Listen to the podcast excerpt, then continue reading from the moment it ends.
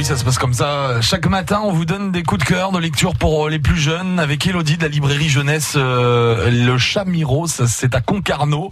Et aujourd'hui, on va parler d'un album plein d'humour et de fraîcheur. Alors celui-là, c'est donc dit ours tu dors. C'est euh, c'est un, petit livre jeunesse pour les 3-5 ans à peu près.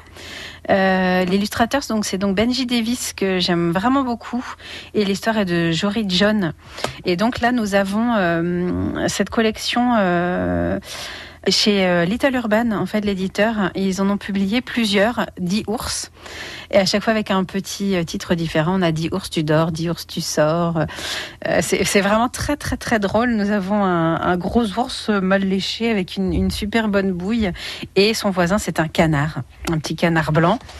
Et en fait, c'est très très bien fait parce que, euh, pareil, on a des petites, euh, des petits gags de répétition et on a ce, ce protagoniste là euh, pénible, pénible, pénible. Le, le, canard vient embêter tout le temps l'ours. Il, il rentre chez lui un petit peu par où il peut, donc par les fenêtres, par les portes et à toute heure de la, de la nuit, du jour.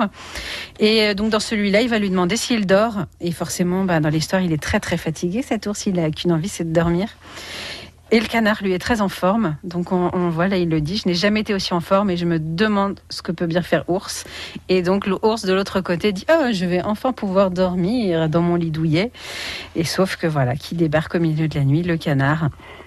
Et c'est vraiment, vraiment, vraiment très, euh, très rigolo. J'adore les lire à, ma fille qui a 4 ans.